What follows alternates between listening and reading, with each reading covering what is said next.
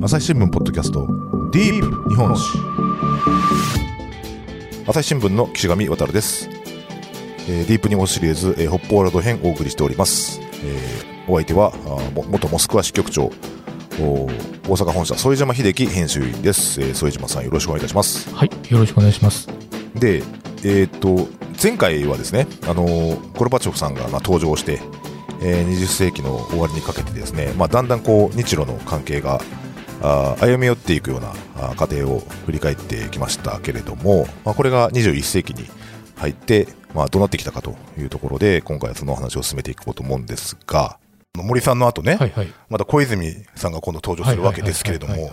ここからまたちょっとまた雲行きが怪しくなってくるような感じになってくるんですそうよね。なんですね。だから、あのーこの森さんの時代に言われたのがですね、まあ、いわゆるこの二島先行返還論というやつなんですね。あのこの歯舞思考単というのは、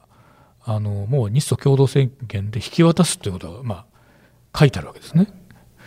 あですので、その歯舞思考単については、その引き渡し方のどうやって渡すかという、ことについて協議すると。うんうんで、えー残りの国後島については、まあ、その領有権はどうなるかという話をするという、まあ、いわゆるこの並行協議ですね、2つ質的に違う協議を並行してやると いうふうなことを、まあ、提案するんですけれども、でこれもあのロシアはそれでいいよというう状態だったんです、この時は。あーですので、まあ、この頃がですね、この森政権時代が一番この日露関係はまあベストの状態にあったんではないかという人もいるんですね。はいえーただその後ですね、えーこの小泉政権が誕生して、その時、えー外務大臣になったのが田中真紀子さんなんですけれども、えー彼女がですね、今度日本の立場は四島一括返還だというふうに、まあ、あ ある意味、まあ先祖返りといいます。かこうしたためにですね、まあ、結局この日露の協議っていうのはこう停滞期を迎えるんですね。まあ、あの、うまあ、冒頭ですね、あの、岸上さん、当時、あの、はい、釧路の方にいらっしゃったということだ。ったので、はいまあ、あの、ほ北方領土に本当に近い北海道の、まあ、現場感覚というのをですね、あの、持たれていると思うんですが、まあ、逆にちょっと、当時どういうものだったのかちょっとお聞きしたいんですけど、そうでえそうですね。あの、僕が釧路新聞というところで記者をしたのは2004年からになるんですけど、えーこの頃ですね、領土問題に関してですね、あの、まあ、当時北海道の、まあ、特にあの、道東の地域の、えー国会議員だった鈴木宗男さんにですね、はい何度かお話を聞いたことがありました。で、鈴木さんはですね、あの、このまさしく、その、橋本小渕森っていう3人の首相の下で、まあ、外務副大臣とかですね、割とその政府与党の中核にいた人で、まあ、一歩ずつその、まさしく領土問題の解決で道筋をつけていた、まあ、プレイヤーの一人だったと思うんですよね。で、まさしくその、田中外務大臣の4党一括という表現に、で、まあ一つはね、まあ日本政府は一度も4党一括という表現を使ったことはないんだと。いうふうに怒ってましたよね。そうで、その、これまでの経緯を、その、何もこう、踏まえた上での、こう、発言じゃないというところで非常に怒っていたというのをよく覚えています。でもうちょっと現場感覚っていう意味で言うと、はい当時その漁業のね、担当もしていたんですけども、例えばですね、あの、根室の沖に貝殻島っていう昆布の、昆布の漁場があるんですけど、まあ、ここはロシア領で、ロシアの海、一応ね、ロシアが実効支配という海域になるんですが、で、こ、で、ここが非常にこういい昆布が取れると。で、で、ここで昆布を取るためにですね、毎年そのロシアとその、こんだけお金払うから昆布取らせてくださいっていうは交渉をしてるんですね。あはいはいで、これがその非常に漁業者の負担になるんだと。うんで、その時々の、まあ、サケマスの交渉なんかもそうですけども、その時々のその日露関係っていうのが、まあ、影響してくるところもあったりとかまあ、ですね。そうそうですね。はいええまあ、加えてそのもう一つその2006年に、その同じく根室のですね、カニカゴ、カニカゴ漁船がそのロシアの国境警備隊に銃撃されると。かですね、はい。で、それ乗組員がなくなっちゃうんですけども、という事件が起きたりとか、まあ、漁師さんがそこういうリスクといいつも隣り合わせで、その漁をしてるんですよね、あの辺でなる。ほどね。で、だから、その、2頭だけでも帰ってくれば、こういったところの、その、もう少しね、安心して暮らせるのになっていうような声は確かにあったのはあったですね。あそうですねあのた確かにあの私の経験でもこの北方領土をめぐってはですねこの漁業漁業というのがかなり大きなウはいェイトを占めていた気がするんですね。はい。あの私もちょっとモスクワ行った時にですねこの日露の酒マス漁業交渉はい。っていうのをなんやってますか毎年ちょっと取材してたのを思い出したんですけれども、はい。あのまあ、2頭さええーこの戻ってくればですねこの陸地面積よりもはるかに大きな海域で、まあ、漁業権がこう得られるわけですね。はいえーだからあの、まあ、本音では2頭でいいよと思ってるっていうふうにも明かす関係者も結構いたんですね。まあ、なかなかその当時のね、元島民としては、やっぱ国後レトロフの人ってまだまだたくさんいらっしゃいますから、えーこう、大きな声ではね、えー言えないところはあったんでしょうけれどもね。えー交渉関係者うんとはあのやっぱり漁業おのそのエリアが広がるということ、はい。これが大きな、まあ、その北方領土問題解決のですね大きなメリットだというふうにおっしゃってましたね。であのーまあ、こうした中でですね今度その麻生政権時代になるとですね、はいはいこの2009年の2月18日なんですけれども、えーこの麻生首相がですね日帰りであのロシアのサハリンはい。の一番南の方ですね、はい。かなり強硬えーですユジノサハリンスクの、はい。お方ああ実はこれはあのロシアのあの天然ガスの液化してですね LNG をこう日本に輸出するっていう、まあ、そのあの輸出に絡むうその事業を始める、まあ、記念式典みたいなのがあった時なんですがそういう中でちょっと麻生さんがですねえーサハリンに訪問してですねで当時はあのメドベージェフという人が大統領だったんですね、でプーチンは首相だったんですけど、プーチンさんは首相だったんだけれども、えこの時にその麻生、メドベージェフの間でですね、まあ、この北方領土問題は我々の世代で解決しようと、えーそれから新たな独創的で型にはまらないアプローチを進めようということで合意するわけですね。はい。この新たな独創的で型にはまらないアプローチとは何だろうというので、またこういろいろお我々もあの疑心暗鬼になるわけですけれども、まあ、領土交渉をまあ加速化しようということだったんですね。まあ、しかしこの、まあ、そういう掛け声はあってもですね、まあ、具体的なこう打開していくこのアイデアというのは、まあ、見えてこないというのがまあ実情だったんですね。でこうした中であのこの麻生首相がですねこの、まあ、これまでもあの何回か触れましたけどこの不法選挙という、えー言葉彼がこの不法選挙という言葉を口にしたことで、えーロシアを刺激するという事態が起きるんですね。であのおまあ、この頃私はモスクワ支局長としてまあこのお問題も取材していたんですけれどもこの2009年5月の終わりにですねあのちょっとモスクワで起きた出来事をちょっと 思い出したんですが、はあのその日はですねこのまあまさにこのロシアの政権中枢のこのクレムリンですね、えーこれクレムリンの宮殿の中にあのゲオルギーの間っていうのがあってですねまあ、金ピカの広い部屋なんですけど、はいえーそこにですねあの日本を含む12カ国の、まあ、新たにえーロシアに大使として、えー着任したう。うん。あー12カ国の大使を呼んでですね、えーこの信任状、まあ、例えば日本だとこれは天皇からうん。あのーの信任状をですねこの相手国の大統領に渡すという、まあ、ぎ儀式があるわけですね。えーこれが行われたのにですねあのこの日本の大使も参加するというので私も取材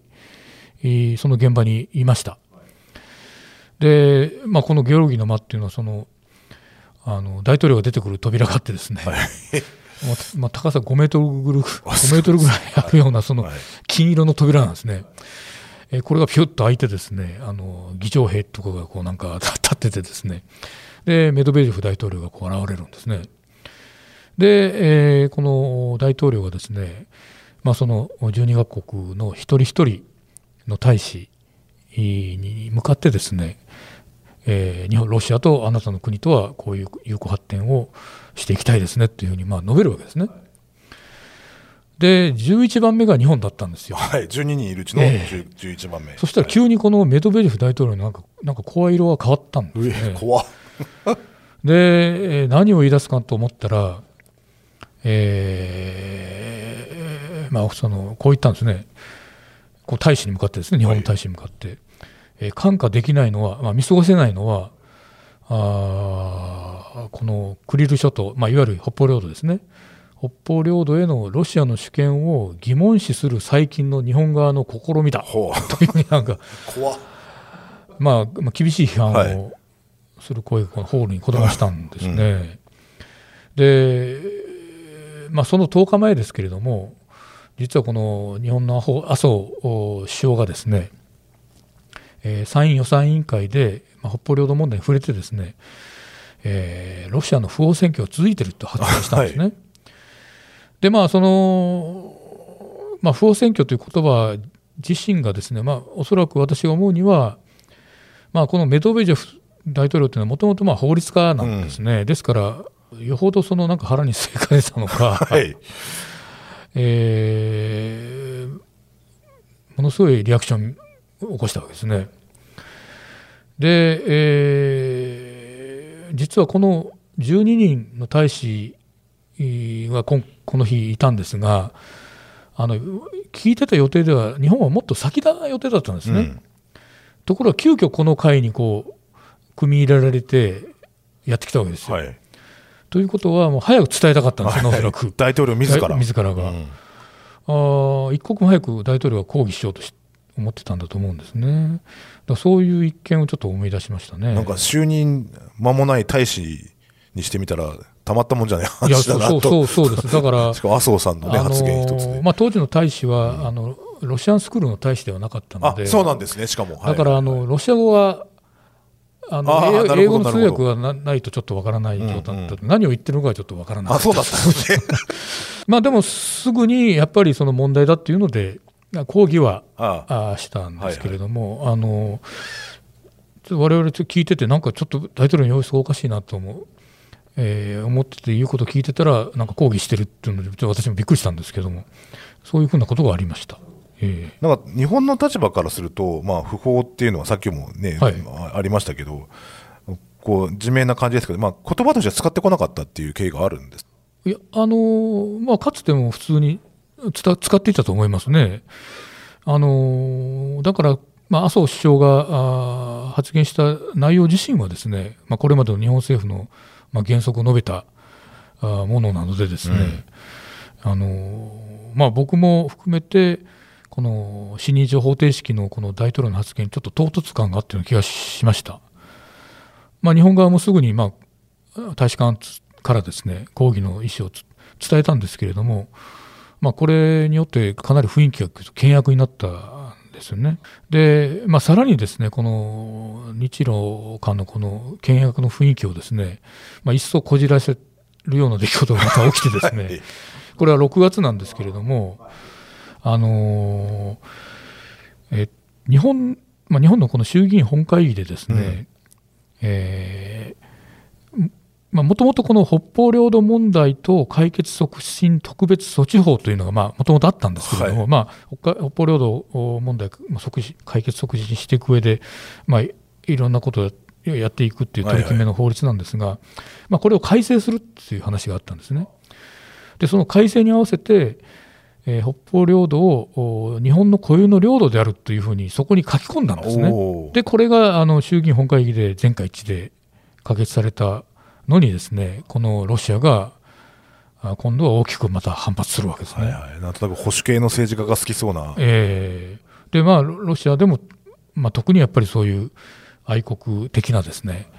えー勢力がもうお大反発するわけですね。で、えーまあ、当時はまあその北方領土問題は本当に今年ぐらい動くのかなとも思思ってたんですそうけれども、ですよね、いろいろありましたもんね。えーまあはい。というのはその、先ほど言いましたように、2月にはですねそのあのこの麻生首相とメドベージェフ大統領がですねあのサハリンでですね、まあ、これは要するに日露のエネルギー協力ですよね、その一環で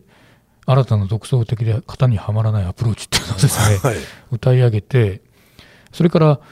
あのその年の5月にはプーチン首相もですね日本に訪日してるんですね。はいえー柔道柔道をこう、まあ、身につけたあープーチン大統領ということで、えー日本でもお注目されましたけれども、えーそういううことがあったんで、あのなんとなく日露関係は前向いて進んでいってるのかなと思ってたら、この、えー、不法選挙の発言とですね、うん、それからこの固有の領土というのを盛り込む決議ですね、あの改正案、これがもうロシアを刺激してですね、えー、またこの交渉の糸糸口をまあ使い損ねてしまったような形に見えましたね。で、まあ、麻生さんの不規則発言というのは今でもね、えー、はい、あの ありますね。えー、ただ、この時はやはりその、まあ、別にね、その、突拍子もないこと言ってる感じではないんですよね。えー、あの日本政府の立場を言ってる言葉なので、まあ、ロシアが過剰反応したというのがまあ実情だと思うんですけれども、ただ、えー、そういうふうなことをロシアに感じさせてしまうような雰囲気にはなってたということなんですね。で、えーまあ、あのその後、まあ、日本はこの民主党政権に、えー、移っていくんですけれども、まあ、その延長線上にですねあのこの2010年11月1日ですがあ私は決してこの日を忘れませんけれども、あのメドベージェフ大統領はですねあの、まあ、ソ連そしてロシアを通じて、まあ、最高指導者として初めてこの北方領土のコーナーシリ島を訪問するんですね。まあ、これに対してですね、えー、この年が明けて11年2月の7日ですけれどものこの北方領土の日ですね、えー、当時の菅直人首相はですねこの大統領訪問、北方領土訪問をこの許しがたい暴挙だというふうに発言したことでですね、またこの言葉の応酬がこう始まったもう、その度に、あの、原稿を書くとですね、大きく扱われてた時代なんですけれども、はいはいはい、ちょっとなんかこう、ここまで関係がこじれてしまったのかという、ちょっと辛い思いをしながら書いてた記憶はあります。この日を忘れませんというのは、なんかどうか。そうですね、はい、やっぱりその、実はですね、この、メドベチュ大統領が本当に国後と訪問するのかどうかっていうのは、はいはい、要するにそれをやってしまったら、もう日露関係終わってしまうんじゃないかと、うん、だから本当にそんなことするだろうかという、えー、あの疑念もあったんですね。で、えこの直前にですね、あの実はこの東アジアでですね、あのまあ、これ、えー、えー、APEC だったかあの、東アジアの会合だったか、でこれ、メドベージェフ大統領が行ったんですよ、はいはいはいはい、あのアジアまで。で、えー、でその帰りにですね、北方領土寄るんじゃないかとかですね、はい。ろんなこの情報があって、我々も振り回されてたんですけれども、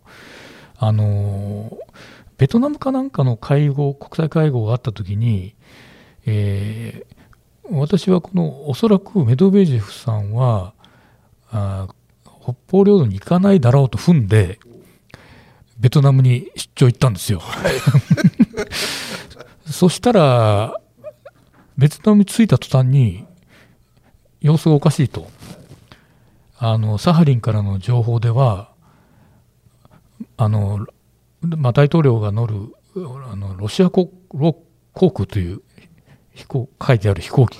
がもうすでに来てるっていう話があってですね、サハリンに。サハリンに。はいはい、で、当時のそのサハリンの、まあ、この行政関係者もですね、内々に、いや、来といた方がいいかもしれないっていう言い出してですね今、ベトナムなんですけどみたいな。いや、それでもう、あの急遽とりあえず、はい、あのモスクワに戻りました。はいはいはいもうそれで、えー、そして戻って、えー、すぐ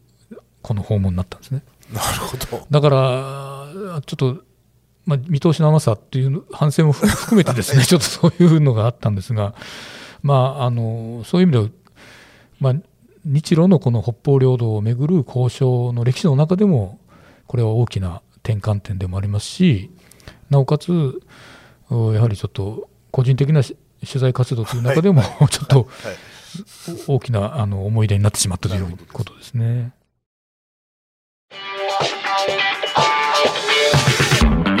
ディープ日本史。今日のポッドキャスト気になるテーマだったけどネットで調べるにはどうすればいいのかな？知りたいニュースをサクッと調べるなら朝日新聞デジタルで検索。会員登録すれば5年分の記事をもっと深く読み込むこともできるよ。指先一つでなるほど広がる。朝日新聞。でこの後日本は安倍さんが登場するとそうですいう時期にね入っていくかとええ思います。まあ、このおー2012年、まあ、ちょ今からちょうどおー10年前です10か年前になるんですね。はい。の3月はい。まさに本当にちょうど10年前ですけれども、あのこのプーチン、当時首相がですねあの大統領に復帰するうその大統領選の投票日の直前だったんですけれども、このモスクワ近郊の大統領のあのモスクワ近郊でですねあのこの G7 のいろんなこのお国のですねこの新聞社の一社だけえー編集トップを集めてインタビューするっていうのがあってですね、はいはい。えー日本からはですねこの朝日新聞がまあ選ばれてですね。で当時のこの主筆だった若宮さんがまあ参加しました。このお時にですね、まあ、あのいろいろこのインタビューに向けてですね、えーまあ、当時、えーモスクワに関係、えーまあ、国際報道部で、はいえーこのロシアに関係していた人も含めてですね、うんいろいろ、まあ、作戦を立ててやったんですけれども、あのこのお会談の中でですね、えープーチンうーん氏がですね、えーまあ、柔道に引っ掛けて、えーまあ、日本語で引き分けっていう言葉を使うんですね。はい。で、えーまあ、あの当然見出しになる、新聞の見出しになる、まあ、そうですね。うんうん。この、おおみたいな感じの。言葉なんですけれども、あの実はこの会見の前の日にですね、うん。はいはいはい。あのまあ、ロシアの、おまああのまあ、外交のせ専門家も交えてですね、えーまあ、どういう質問の順番でいけばいいかとか、うん。あーどういうふうに聞けばあーいい答えを引き出せるかみたいなことをちょっと打ち合わせてたんですね。はいはい。で、まあ、ちょうどこれはあの2011年のお3.11東日うん本うん。大震災の、まあ、あの時のあのロシアからもおかなりのいろいろなあ支援、援助がありましたんで、まあ、そのお礼から始めようと。うん、なるほど。でなるほどはいはいえーそれから、あのーやはりそのお日本から出ている以上、ちょっと領土問題にうん。聞きですよね。たいということで、まあ、聞かなきゃいけないですね領土問題をいきなり聞くということをちょっと、なるほど、なるほど。なるほど。あのそそしたらですね、その、あのプーチンさんはですね、えーまあ、これ柔道家らしくですね、はい。えーあなたたちはあーその自ら領土問題を自分たちにあー自分たちからあ自ら領土問題をお聞くことはしなかったと、うん。あのまあ、それはあの例例であると、うん。今度は私がその例に答えようというんで、うん。彼は自ら領土問題について話し出したんうですね。ん。まあ、逆に言えばですね、まあ、彼はもう日本のこのメディアからですね北方領土に聞かれればです、ね、ついて聞かれれば、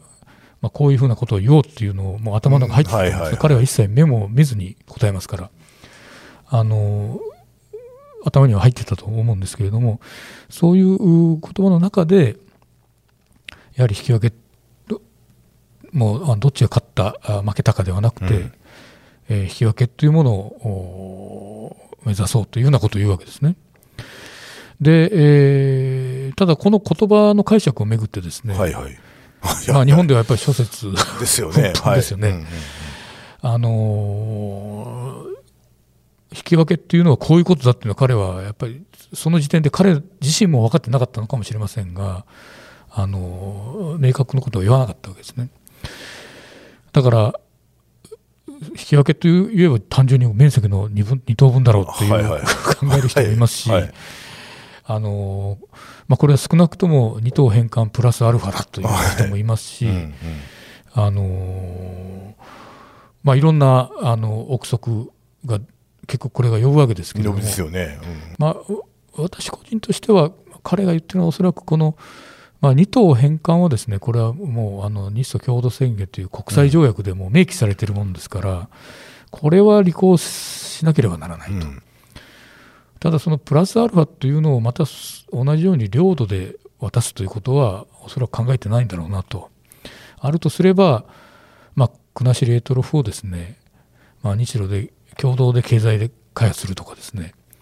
まあ、主権はロシアのままで、えー日本にもメリットがあるようなことを提案するんじゃないかとか、まあ、そういうようなことをちょっと、えー考えていたんですけれども。なるほど。ただこの時あの実はその時あの正直言って我々はそんなに言葉の重要性を認識してなかったんですけれども、はいはい。こういうことも言ってたんですね、うん。あのえー2頭を引き渡してもその主権はどうなるかは明記されてないって言ってたんですね。はい。この意味がどういう意味なのかちょっとはっきり分かりがたかったんですが実はうん。要するに 2, 頭を引き渡すっていうことがそれはその主権はロシアのまま2頭を日本のものにするっていうことも可能だっていうふことなんですね。ほいやだからじあの普通考えると理屈ではありえないんですけう。ど、はい。おただそのあの潜在主権はロシアのままでうん。はいはいはい。事実上日本が使ううん。ということもあり得るみたいなことを言ってるわけですよ。うん。となるとこうちょっとなんかややこしいなと。その主権がどうなるか明記されていないと書いてあったのは、まあ、日ソ共同宣言の条文だからあの、引き渡すとして書いてないですね。はいはいはいはい。ロシア語で言うと、ペレダーチという大、だから返還とも言ってないわけですよ。引き渡す、善意で引き渡すって書いてあるわけです。だから、あの主導権はあくまでロシア側にあるし、その引き渡し方はいろんな形があると。いうふうなことをほのめかしてるんですね。まあ、プーチンさんといえばですね、え前回、前々回になるのかな、あのーえーっと森さんとイルクーツクで会談をして、はいはいそのまあ、日ソ共同宣言に立ち戻るというところはいはいはい。を、まあえー確約した張本人であると、でまあ、それプラス、まあ、東条日露としては、さ先ほどね、そのサハリンの,、はい。そのガスの、あのパイプラインの話じゃないですけど、えー共同経済活動っていうのが、まあ、進んでいたと。いうところで言うと、なんかまあ、その辺が、あ確かに、副島さんのお考えになるところが、まあ、あれかなと思ってましたけど、まあ、そこにこう、なんか、あた新しい解釈をはい。入れてきたというか、そうですね、はい。ただ、まああの、どうしてもあの基本的にソ連ソ連からロシアの側っていうのは、あのそんなにこの自らの主張はずっと変えてないんですよね。まあのまあ、一貫してるわけですね。ところがあの日本の方がですねあロシアがこう言ったからこうこういう期待を持っていいんではないかとかあのその時々にこういろいろこうあの一喜一憂しているような状態がずっと続いているような気がするんですね。だからあのこの時も、まあ、あのおそらくいろんなその日本の中ではですね諸説出てきてですね例えばその3.5討論3.5討3.5はい。論とかね要するに面積で言うとそうですね。あのー歯舞色丹、えー、国後プラスエトロフの半分ぐらいですよね、はいはい。だからそういうのが出てきたりとかですね、でもこれはどこまでのその信憑性を持って語られているのかっていうのが我々も本当に、あのーよくわからないような状況が続きました。あのーまあ、ですのでそのこのプーチンさんというのはやっぱり一筋縄ではいかないなという感じはしてたんですけれども、ですね。まああのまあ、その後ですね、えー、と日本ではこのお安倍政権ですね、まあ、あの安倍首相としては2度目の登板ですけど、お2012年12月からその安倍政権時代に、えーなるとですね、えーまあ、この安倍首相とプーチン大統領をこうつなぐ役としてこの、まあ、森元首相がですね、まあ、一肌脱いで、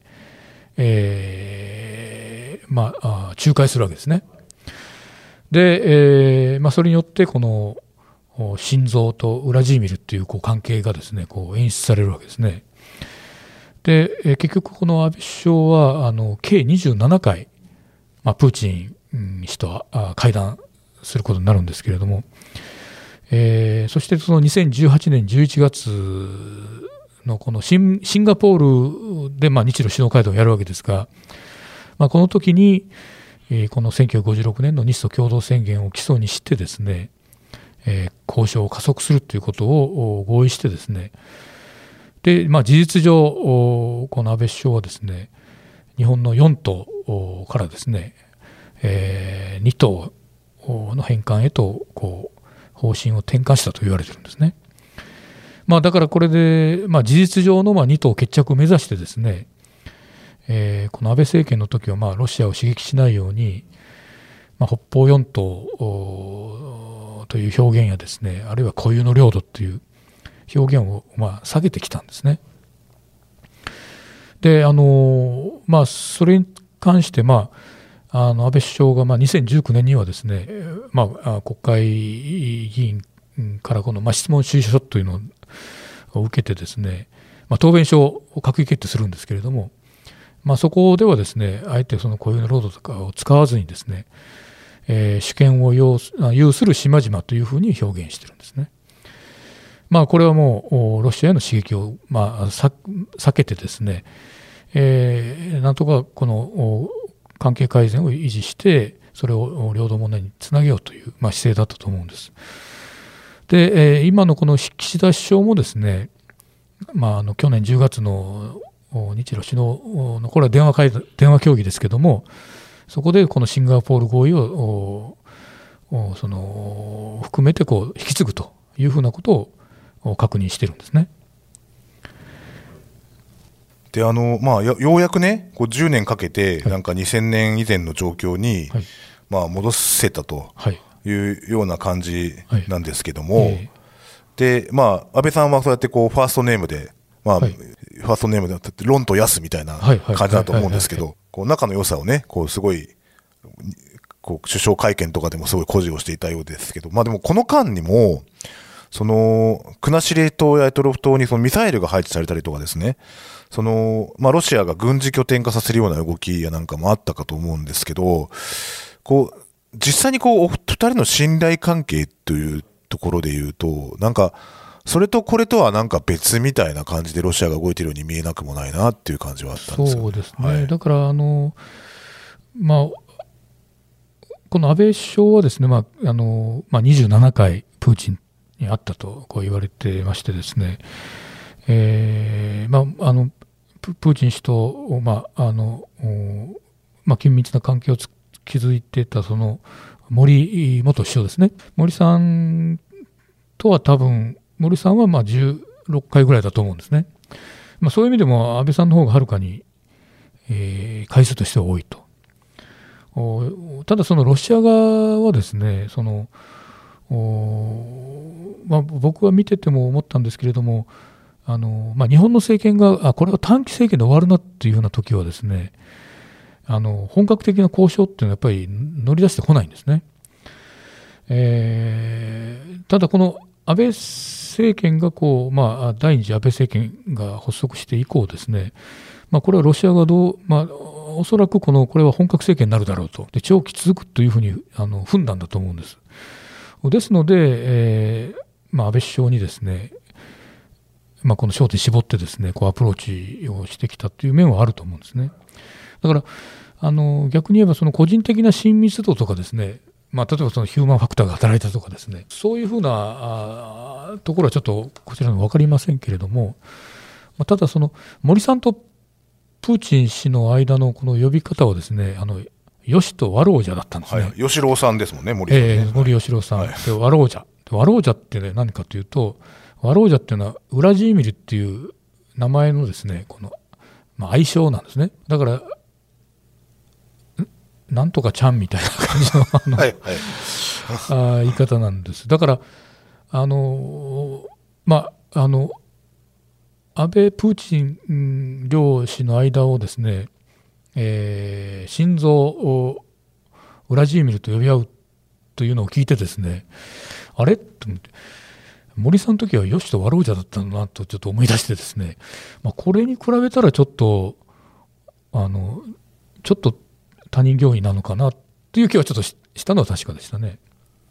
あの、これちょっと、えっ、と、用意していない質問だったんですけど、あのまあ、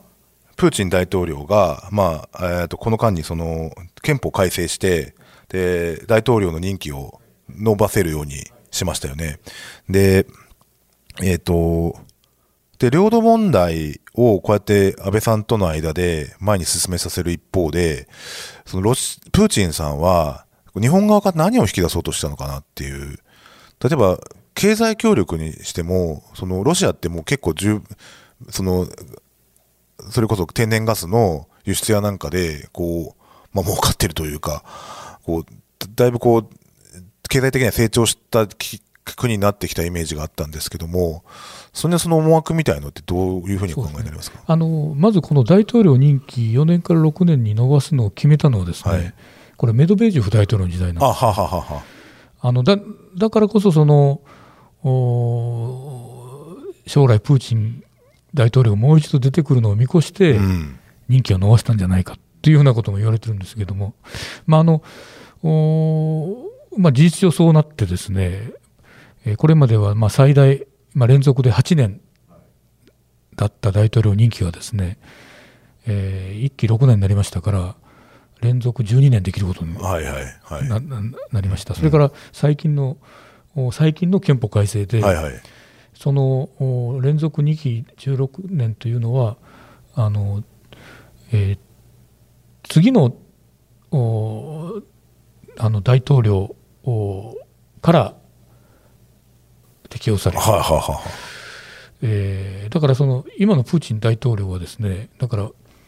あの前の憲法のままだと、えー12年で終わらなきゃダメなんだけれどもおさらにもう2期できるってことになりますから、はい。あの今のところ最大で2036年までは可能ということなので まあちょっとこういうじ状況なので、はいもうプーチン時代の終わりの始まりが始まったと思いますので、うんなそうはならないと思うんですけれども、はい。まあ、そういう中で、まあ、当時プーチンさんが考えていたのはあの彼はあの自らの発言でも言ってるんですけれども、はいその日本との領土問題がすぐに解決できると思っていないと。うん。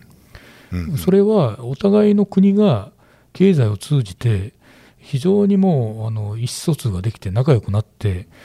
えーそういう状態に何十年かかけてなった時に、うん。初めて両国民がですねこの領土の問題について、えー自然な形で話し合えると、まあ、そういうふうな状態まで、えー持っていくために、えー経済的なものをふ深めたいと思ってるという言い方してるんですね。うんうんでロシアの経済っていうのはやっぱりその、あのーこれは原油価格とはいはい。ガスの価格によって大きく左右されてですね、あの確かにそのソ連崩壊後のものすごい苦しい時代のロエリツィン時代とかは本当に石油とか1バレル本当何十ドルという世界だったのが、はいはい。プーチンさんが出てきてからは最高140ドルぐらいになってですね、うんうんまあ、そういう勢い勢いもあって、うんはい。えー天然資源うんによって、えーあのいわゆるこの経済が回復してきたという側面はありますけれども、まあ、逆に言うといろんなイノベーションというのがですね、まあ、あの心のどっかにその資源頼りって思いがあるので、うん。えーイノベーションができないとはいう面もあって、うんあのですからやっぱりロシア経済というのは決して資源だけに依存しててはいけないというのはこれはあのメドベージェフ大統領自身も言ってましたしプーチンさんもそうだと思うんですけれどもそういう中でやっぱり日本に対しては関係を強化して、えー日本にもあのガスを売りつつですね、はい。あの例えばその自動車とか、えー工作機械とかあーそういう企業をおロシロあの日本から出てきてもらって、えー工場を作ってでそこであのロシアのこのお労働力あの労働市場にしてですね経済的に高めていこうということはやってたと思います。うんうんうんうん。なるほど。いや、確かにその、あれですもんね、先ほどのサハリンの話にしても、その、実際その、日本まで届くパイプラインを引くっていう計画って進んではいたんですよね。そうですねそういう構想は確かにありまはい。した。はい。まああのおただ、やっぱそれは費用対効果の問題もあるし、それからやはりそのエネルギー戦略上、安エネルギー安保上の問題がやっぱあってですねそのロシアにからそんなにシェアを高めていいのかという議論も当然あるわけですね、実際、今回のような事態があって、あの期待された、まあ、今もう10%近くロシアからガスが入ってますけど、はいはいはい。それが急に止まったりする可能性もあるわけじゃないですか。だからそういうふうなことをいろんな不安定要素が大きいとなかなか頼れないという面もありますけれども、まあ、あのロシアとしてはあの今までヨーロッパに、えー売ってたガスをですねやはり東の方にも売りたいと。で中国とかですね、えーそれからあのパイプラインという意味ではそれこそ韓国に対してもですね、えー北朝鮮を通ってパイプラインを引こうみたいな 話もあったりしてですね、えー東の方にも販路を広げるっていうことは考えてその先にやっぱり日本があったと思います。なるほどはいまあ、逆に言うと、だからその西側に売ってるガスが、その今ね、西側との関係がどうなるか分かんないっていう、そのまあリスク分散という考え方もあるんでしょうね。そうですね。はい。はい、ということで、まあ、こここまで来てですね、まあとまあ、この段階のはいウクライナ侵攻というふうに至るわけですが、まあ、えっ、と、最初、初回にですね、あの、お聞きした通り、えー今、日露の関係が、まあ、どういうふうになってきたのかということで、まあ、えっ、と、ロシアの外務省の方からですね、その平和条約交渉のお中断という声明が、えー出出たという話は初回にお聞きしましたけれども、はい。えー、と、で、まあ、この後、じゃ次回ですね、あの、この解決に向けては、こう、もう道は閉ざされてしまったのかという部分をですね、えーまた副島さんとおいろいろ考えて、一緒に考えていきたいなというふうに思います。えー、副島さん、ありがとうございました。ありがとうございました。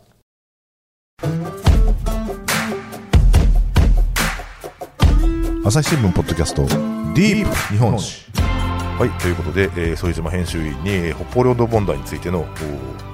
おそもそものね話からいろいろ聞いてきましたが、えーっと副島さんなんかあのゴルバチョフさんのまあインタビューをされてると思うんですけども、なんかその本があるということで、そうですね。はいあのーえーゴルバチョフさん自身がですね、2018年に、えー書かれた、あのー変われゆく世界の中でっていう、まあ、回想本があるんですね。でこれをおー2020年の夏にですね、翻訳して出しましたけれども、はい、あのこれはそのこのゴルバチョフさんがですね例えばレーガン大統領とかですね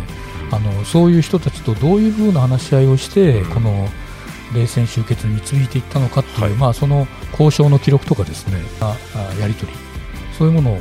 すべて書いてる本なんですね。まあ、今あウクライナの問題でこの原因の一つではないかと言われているこの NATO の東方拡大とかですねするしない約束があったのかととかですね、まあ、そういうふうなことも含めて、えーいろい。ろ書いてあるんで、はい、えー今回のお事態を、おまあ、長いスパンでですね読み解くという意味でもこの本はちょっと示唆に富むかなというふうな気はしています。はい。えーっとタイトルもう一度よろしいですか？えータイトルはですね、えーはい。ミハイル・ゴールバチョフ、えー変わりゆく世界の中ではい。でこれは朝日新聞出版からあ出されています。はい。こちら、えー本屋さんとかですね、あのネットなんかでもちょっと手に取ってみて、はい。いかがでしょうかと。いしした。えー、副島さん、ありがとうございました。はありがとうございました。はい、えー、朝日新聞ポッドキャスト、大朝日新聞の岸上渉がお送りしました。それではまたお会いしましょう。この番組ではリスナーの皆様からのご意見ご感想を募集しています概要欄の投稿フォームからぜひお寄せくださいツイッターやメールでも受け付けていますツイッターでは番組情報を随時紹介していますアットマーク朝日ポッドキャスト朝日新聞ポッドキャストで検索してみてください。